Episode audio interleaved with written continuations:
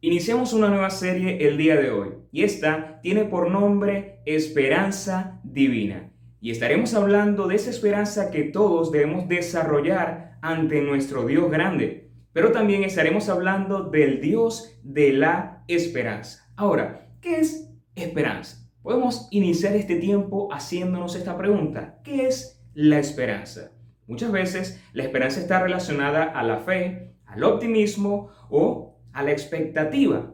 Otras veces podemos ver que la esperanza es creer alcanzable algo que se desea con todo el corazón. También la esperanza es aquel impulso, aquella llama o aquel estímulo para momentos críticos. También pudiéramos decir que esperanza es aquella confianza, o mejor dicho, es aquella espera confiada en las promesas de Dios. Y en el cristianismo, la esperanza es una de las tres grandes virtudes o tres grandes valores que acompañan la fe y el amor. Como dice el apóstol Pablo, la fe, la esperanza y el amor. La esperanza puede ser vista como un sentimiento, como un valor, pero también como un estado de ánimo. Lo cierto es que está estrechamente relacionado con algo positivo. Siempre personas que vemos que tienen esperanza lo vemos como algo grandemente positivo. Algunos afirman que la esperanza es una necesidad ontológica, es decir, es una necesidad que viene desde lo más profundo de nuestro ser, que nos mueve y nos marca la ruta. Como dirían algunos, una persona que ha perdido la esperanza es una persona que lamentablemente se ha entregado a la desdicha. Y hoy yo quiero hablarte de la esperanza, pero más que eso, quiero hablarte del Dios de la esperanza. Esa es mi meta hoy, presentarte a ese Dios maravilloso, al Dios de la esperanza, ya que como el Dios de esperanza es un Dios grande, maravilloso y lo más importante es un Dios fiel que no nos defrauda. Y hoy Hoy deseo hablarte de dos grandes cualidades que yo encuentro en la Biblia que me hablan de ese Dios de esperanza. Dos cualidades que son provechosas para nosotros, son provechosas para ti y provechosas para mí, que vienen a ser un sustento, un combustible para impulsarnos y también un ancla segura para momentos difíciles. Y en un mundo lleno de desesperanza, que es una realidad que vemos hoy día, es importante, es imperante que nosotros como iglesia nos convirtamos en una comunidad de esperanza para poder dar ánimo, esperanza a toda persona que necesite de Dios. Y lo más importante, a un Dios real, a un Dios fiel. Y en primer lugar, en esta conversación que quiero tener contigo, quiero decirte que ese Dios de esperanza es un Dios fiel.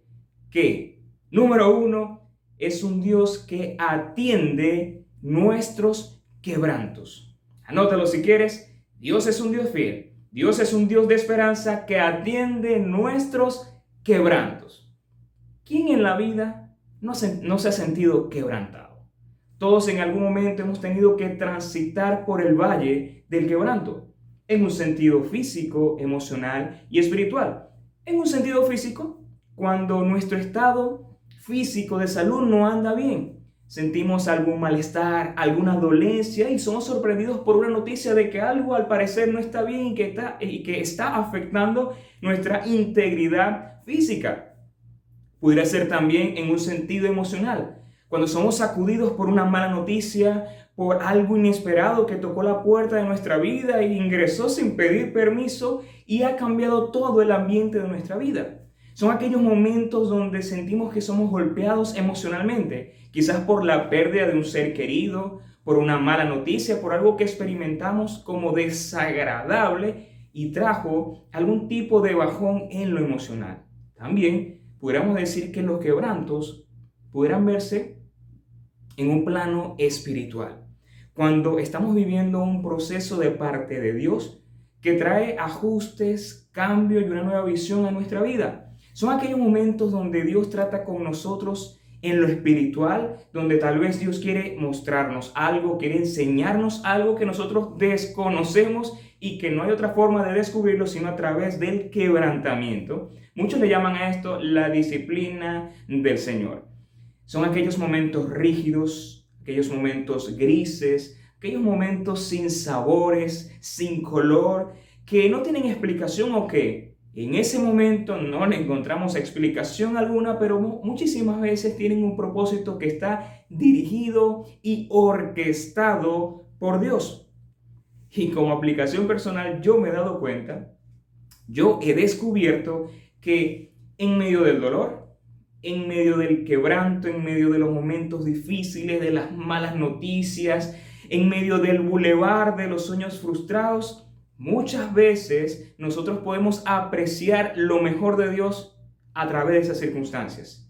Su gracia, su amor y su provisión se hacen evidentes en momentos difíciles e incomprensibles podemos descubrir muchas veces y darnos cuenta de cosas que tal vez no van bien en nosotros, no están bien en nosotros y que la única forma de cambiarlos son en momentos de crisis, en momentos de quebranto. La buena noticia es que no somos las únicas personas que hemos tenido que transitar por momentos de tensión, por momentos de quebrantos. La Biblia es un libro que documenta hombres y mujeres que siguieron a Dios y que tuvieron que experimentar en un momento o en varios momentos circunstancias difíciles. Por ejemplo, la historia de Job. Creo que todos conocen la historia de Job. Fue un hombre que experimentó grandes procesos. Fue un hombre que experimentó dificultad, pero al final de su prueba él pudo decir, de oídas, había oído de Dios, pero ahora Después de todo esto, mis ojos lo pueden ver. Es decir, ahora puedo ver a Dios claramente en mi vida, puedo entender a Dios de una forma adecuada y mucho mejor. Y yo creo que Dios, en muchas cosas que nosotros podemos estar experimentando, o que tal vez hoy tú estás experimentando, Dios quiere enseñarte algo nuevo. Quiere alertarte o tal vez quiere colocarte en una distinta posición o una mejor posición. Ahora, como una vez leí de este escritor popular llamado C.S. Lewis, él dice que Dios no, Dios nos permite experimentar los puntos más bajos de la vida para enseñarnos lecciones que jamás pudiéramos experimentar de otra forma. Dios nos permite experimentar los puntos bajos de la vida para enseñarnos lecciones que no pudiéramos que no podríamos aprender de otra forma. Es decir, hay lecciones preparadas hoy y que solamente se pueden aprender en momentos de crisis, en momentos de dificultad. Y la buena noticia es que en medio de esas situaciones o en medio de esos procesos de la vida podemos contar con un Dios fiel, con el Dios de esperanza que nos atiende en nuestros quebrantos. Y eso es lo primero que quiero decirte hoy. Ahora, reflexiona por un momento. ¿Cómo? ¿Cómo yo o cómo tú puedes experimentar a ese Dios consolador si no eres quebrantado? ¿Cómo podemos experimentar el cuidado de Jesús en nuestra vida si no es en nuestra fragilidad? ¿Cómo puedo ver el obrar y el actuar de Dios si no es a través de mi debilidad? ¿O cómo puedo ver? ¿O cómo puedes ver su gracia y su perdón en tu vida si no es a través de tu imperfección? Son preguntas que son importantes hoy reflexionarlas. Y con respecto a esto, el salmista David, en el Salmo 62, versículos 5 y 8, dice lo siguiente, yo quiero invitarte a que puedas, junto a mí, leer este versículo poco a poco y reflexionar y poder ver en ese salmo a ese Dios de esperanza que atiende nuestros quebrantos. El Salmo 62, versículos 5 y 8 dice, solo en Dios haya descanso mi alma. ¿Estás agotado? ¿Estás turbado? ¿Estás quebrantado? ¿Qué dice el salmista? Solo en Dios haya descanso mi alma. De Él viene mi esperanza. Solo Él es mi roca y mi salvación. Él es mi protector. Y no habré de caer. Dios es mi salvación y mi gloria. Es la roca que me fortalece. Mi refugio está en Dios. Y luego dice, confía siempre en Él, pueblo mío.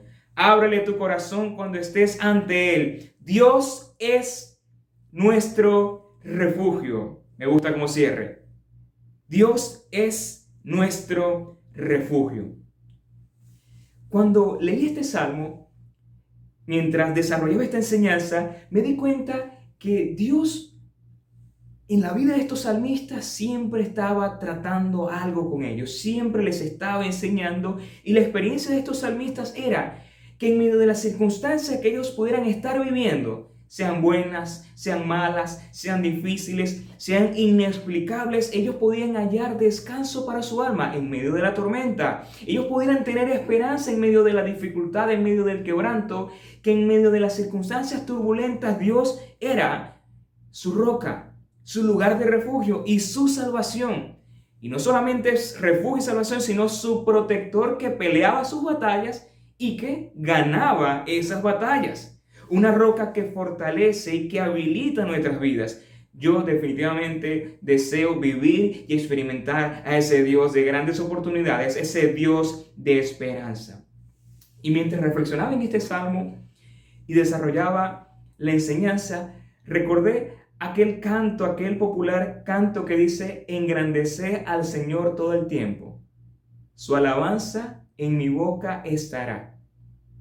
Solo en Él se gloriará mi alma, lo oirán los mansos y se alegrarán. Luego dice, engrandeced al Señor conmigo y exaltemos aún a su nombre. Y la última parte que me parece lo más hermoso dice así, yo busqué al Señor y Él me oyó, y de todos mis temores me libró.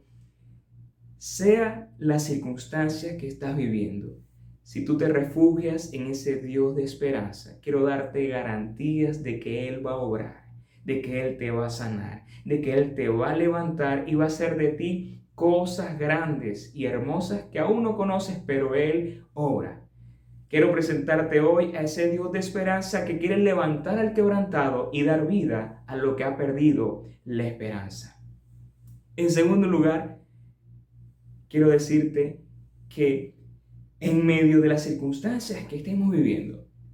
Ese Dios de esperanza se presenta de una forma tan hermosa que no solamente ese Dios maravilloso nos atiende en nuestros quebrantos, sino que nos hace confiar y descansar en Él. Mira, en medio del agotamiento, la Biblia nos enseña que Jesús es nuestro reposo. Que en medio del quebranto y la crisis, Jesús es tu fortaleza que en medio de la pandemia, del temor, la incertidumbre, Cristo es tu guardador. Que en medio de la necesidad, en medio de la escasez, en medio de lo que estés viviendo, Dios es tu provisión de lo alto.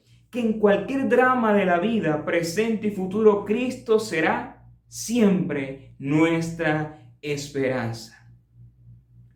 Lo segundo que quiero decirte ahora es que Dios, como ese Dios de esperanza, es un Dios que produce y genera en nosotros las mayores expectativas.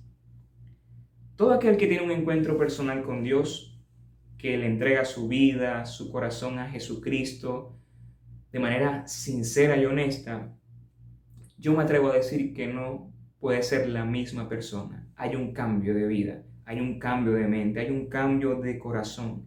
Su mundo cambia su universo es transformado y ve la vida a la manera de Dios.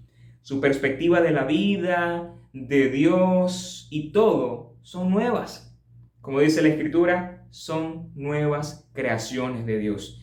Y sus creencias acerca de sí mismo, de Dios y las circunstancias son otras, porque vienen de Dios, porque son añadidas ahora por ese Dios de esperanza.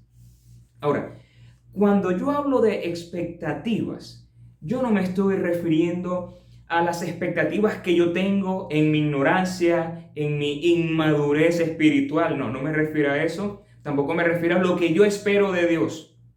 Yo he conocido personas que buscan a Dios con expectativas equivocadas, con motivaciones incorrectas, y cuando se encuentran a Dios y se dan cuenta que no reciben lo que ellos estaban esperando, se van enojados. ¿Por qué? No recibieron lo que ellos estaban esperando de Dios. muchas veces la cosa no funciona así. Esas personas se van molestas como niños inmaduros, como niños que están haciendo berrinches porque no obtuvieron lo que querían, recibir. Esto me hace recordar una experiencia que hemos estado viviendo en estas últimas semanas con nuestra hija Emma. Emma tiene ya año y seis meses y está en la etapa donde quiere hacer de todo, quiere montarse en todo lugar, quiere hacer cosas y muchas veces uno anda siempre alerta porque cualquier cosa puede ser un peligro que atente en contra de ella. En este momento Emma tiene la costumbre de querer subirse por unas escaleras y para evitar que se vaya a golpear nosotros colocamos unos objetos para que ella no suba. Cuando ella ve esos objetos, antes se veía los objetos y se molestaba, ahora busca la forma de escalarlo y cuando uno ve que está haciéndolo, uno la levanta y la coloca en otro lugar. Y ella se pone brava, brava, brava, brava. Hace un berrinche, se enoja y llora de frustración.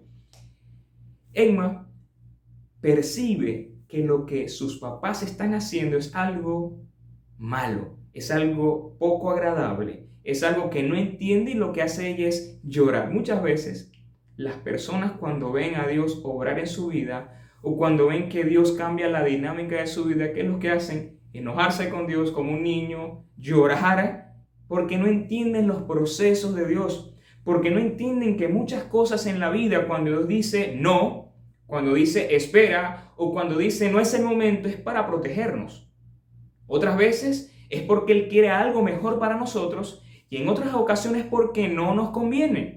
¿Y qué hacemos nosotros? Nos enojamos, hacemos berrinches porque nuestras expectativas no se están cumpliendo. Y yo quiero decirte hoy lo siguiente con todo el corazón. Aquí lo que importa no son tus expectativas porque muchas veces esas expectativas son erradas. Muchas veces Dios tiene cosas más grandes, más hermosas y más asombrosas de lo que tú y yo podemos esperar.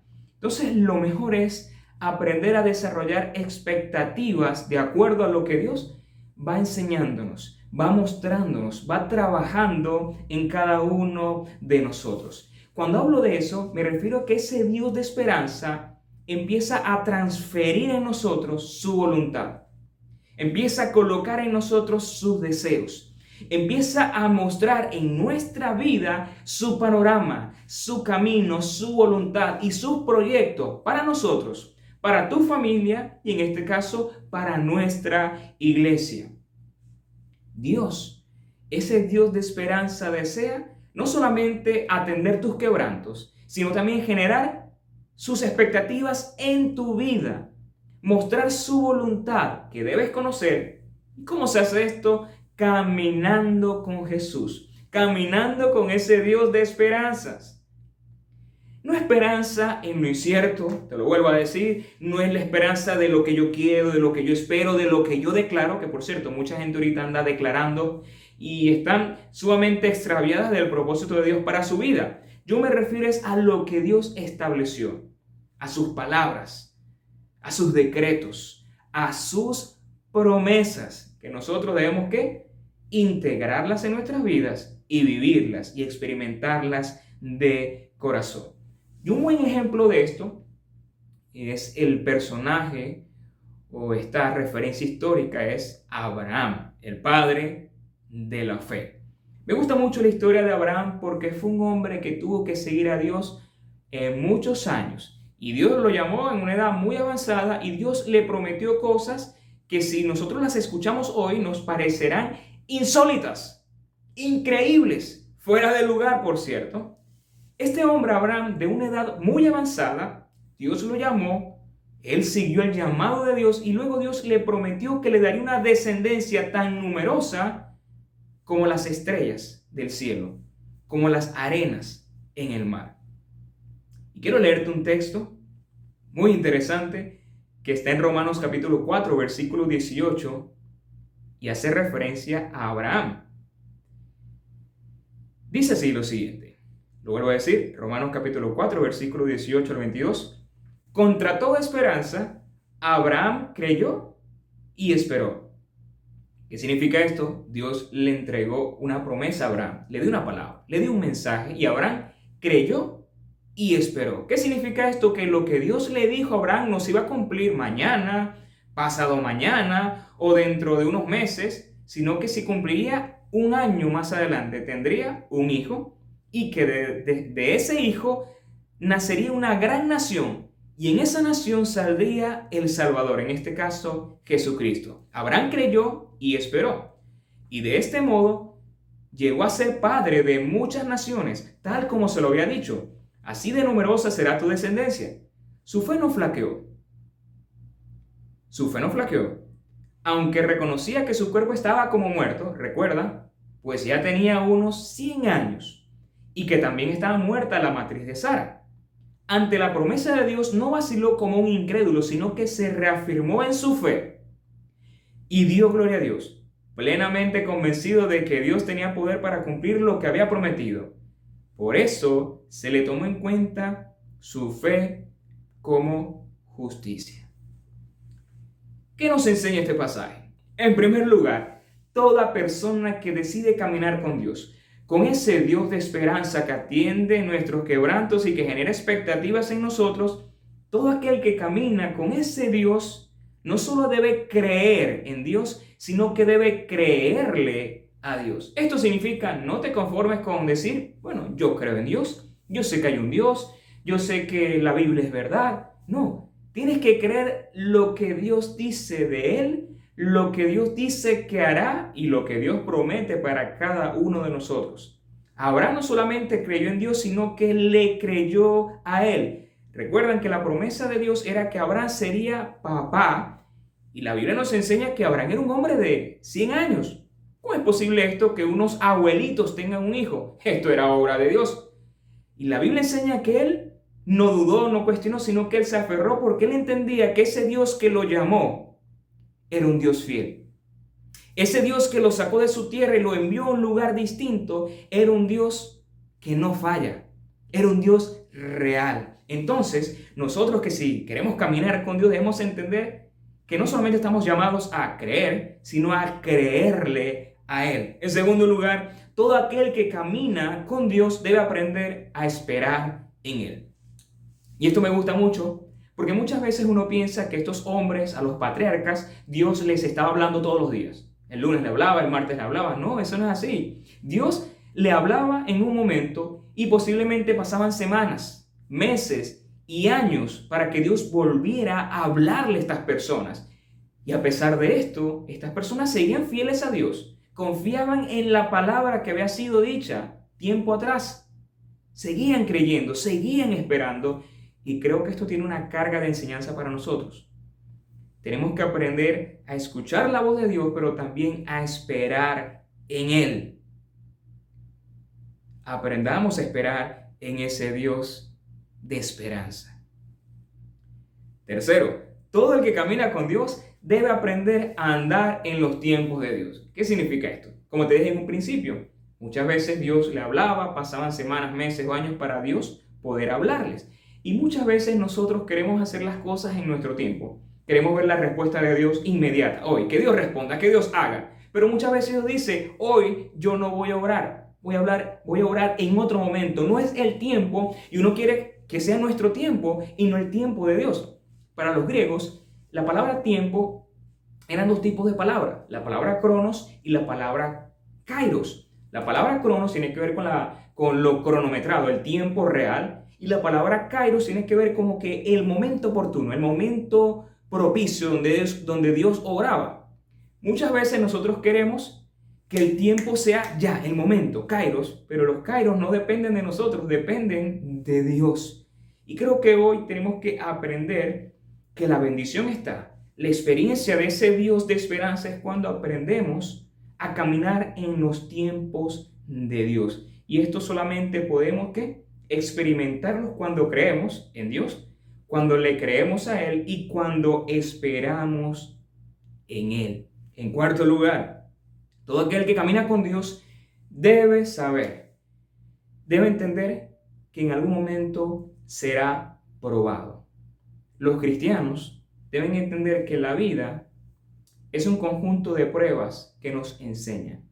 No puedes pensar que la vida es un camino de flores, te vas a encontrar obstáculos, huecos en el camino, rocas en ella, te vas a encontrar espinas, te vas a encontrar que el camino de asfalto se convierte en un camino de tierra y otras veces se, se convierte en un camino de barro. Y tenemos que seguir avanzando confiando en que Dios Ese Dios de esperanza es un Dios fiel que no nos va a dejar y que tenemos que aprender a esperar en Él y entender que todo aquel que camina con Dios debe ser probado. Estás experimentando una prueba, confía y descansa en Dios y apropiate de su palabra, especialmente de sus promesas. Y en quinto y último lugar, todo aquel que camina con Dios debe aprender a mirar más allá de sus circunstancias. Quiero explicarte esto a continuación. ¿Cuáles eran las circunstancias de Abraham? Era un abuelito de 100 años, un hombre que, humanamente hablando, era imposible que tuviera hijos, un hombre que estaba a punto ya quizás de morir. Esas eran sus circunstancias. Un hombre que deseó tener hijos y no había tenido un hijo. ¿Sí? Pero Dios le había dado una promesa, la promesa de que él y su esposa Sara tendrían un hijo y a partir de ese hijo nacería una nación, la que nosotros conocemos como Israel. Las circunstancias de Abraham eran difíciles. No había ningún tipo de esperanza, pero él creyó a Dios que le estaba mostrando una nueva realidad y era que sería padre de multitudes. Y llevando eso a la vida, a la aplicación personal, muchas veces nosotros, en vez de mirar la realidad que Dios nos está presentando en su palabra, en su promesa, a través de su fidelidad, miramos nuestra realidad. Pero Abraham no miró su realidad. Él no miró su edad, él no miró sus circunstancias, él miró a Dios. Él miró la perspectiva de Dios, él miró la realidad que Dios le estaba presentando y se aferró a esa realidad. Y nosotros tenemos que aprender hoy a dejar de mirar la realidad nuestra y empezar a ver la realidad que Dios quiere para nosotros. Y esto se logra con un elemento indispensable en la vida del creyente, una vida de fe de confianza en Dios, de creer de que todo lo que Dios es, de que todo lo que Dios dice, Él hará. En su tiempo, pero Él hará, porque sus promesas son fieles, porque ese Dios de milagros, ese Dios de promesas, ese Dios de esperanza es un Dios fiel. Y mira lo que dice el escritor de Hebreos. De hecho, sin fe es imposible agradar a Dios. Todo el que desea acercarse a Dios debe creer que Él existe y que Él recompensa a los que lo buscan con sinceridad. ¿Sabes algo? ¿Sabes cuál es el mayor obstáculo en el cristiano? La incredulidad, la duda y el temor tenemos que aprender hoy y es que en medio de las circunstancias que estemos viviendo, en la realidad que estemos viviendo, ver la realidad de las promesas de Dios en nuestra vida.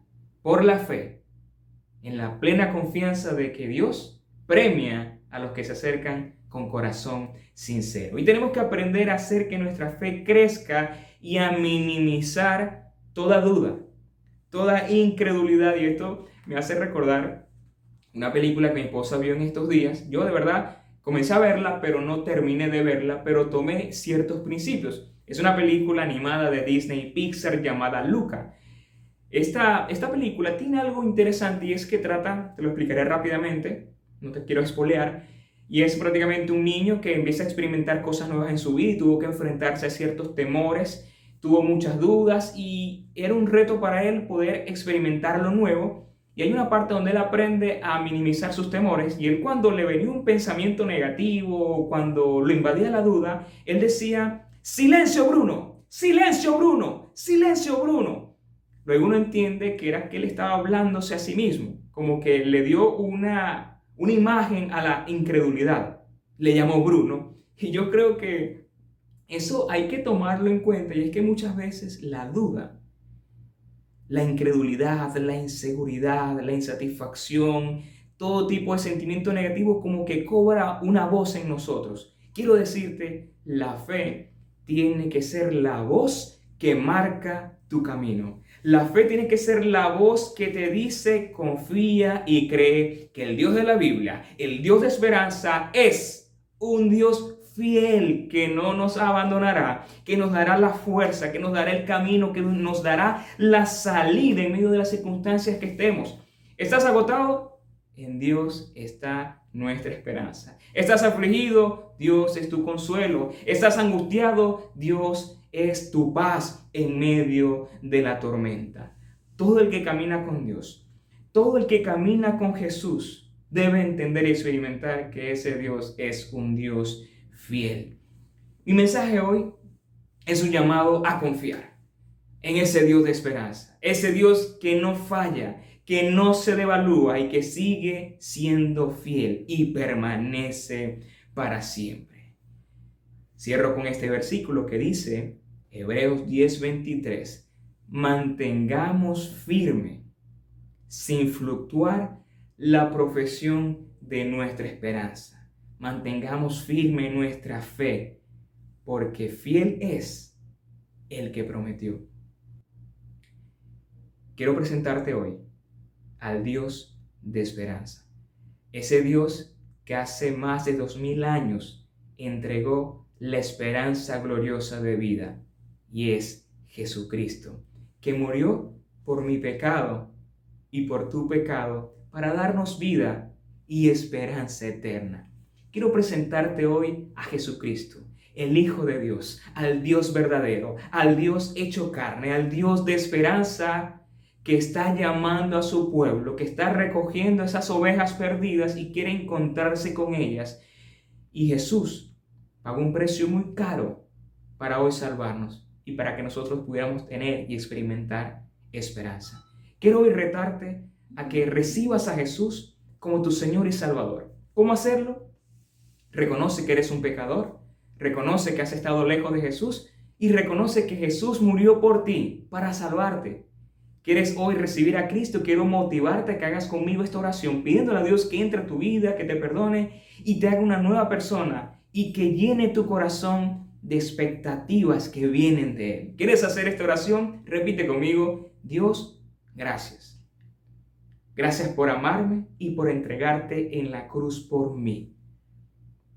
Te pido perdón por todos mis pecados. Pido que me salves, que me hagas una nueva persona. Quiero ser hoy tu Hijo.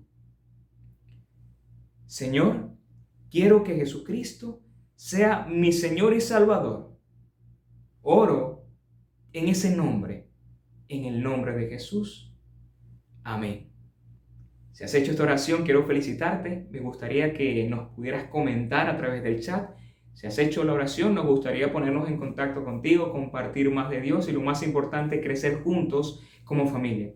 Para mí ha sido hoy un privilegio, una bendición compartir este mensaje y deseo de corazón que Dios derrame sobre tu vida ricas y abundantes bendiciones. Un abrazo para ti. Feliz día.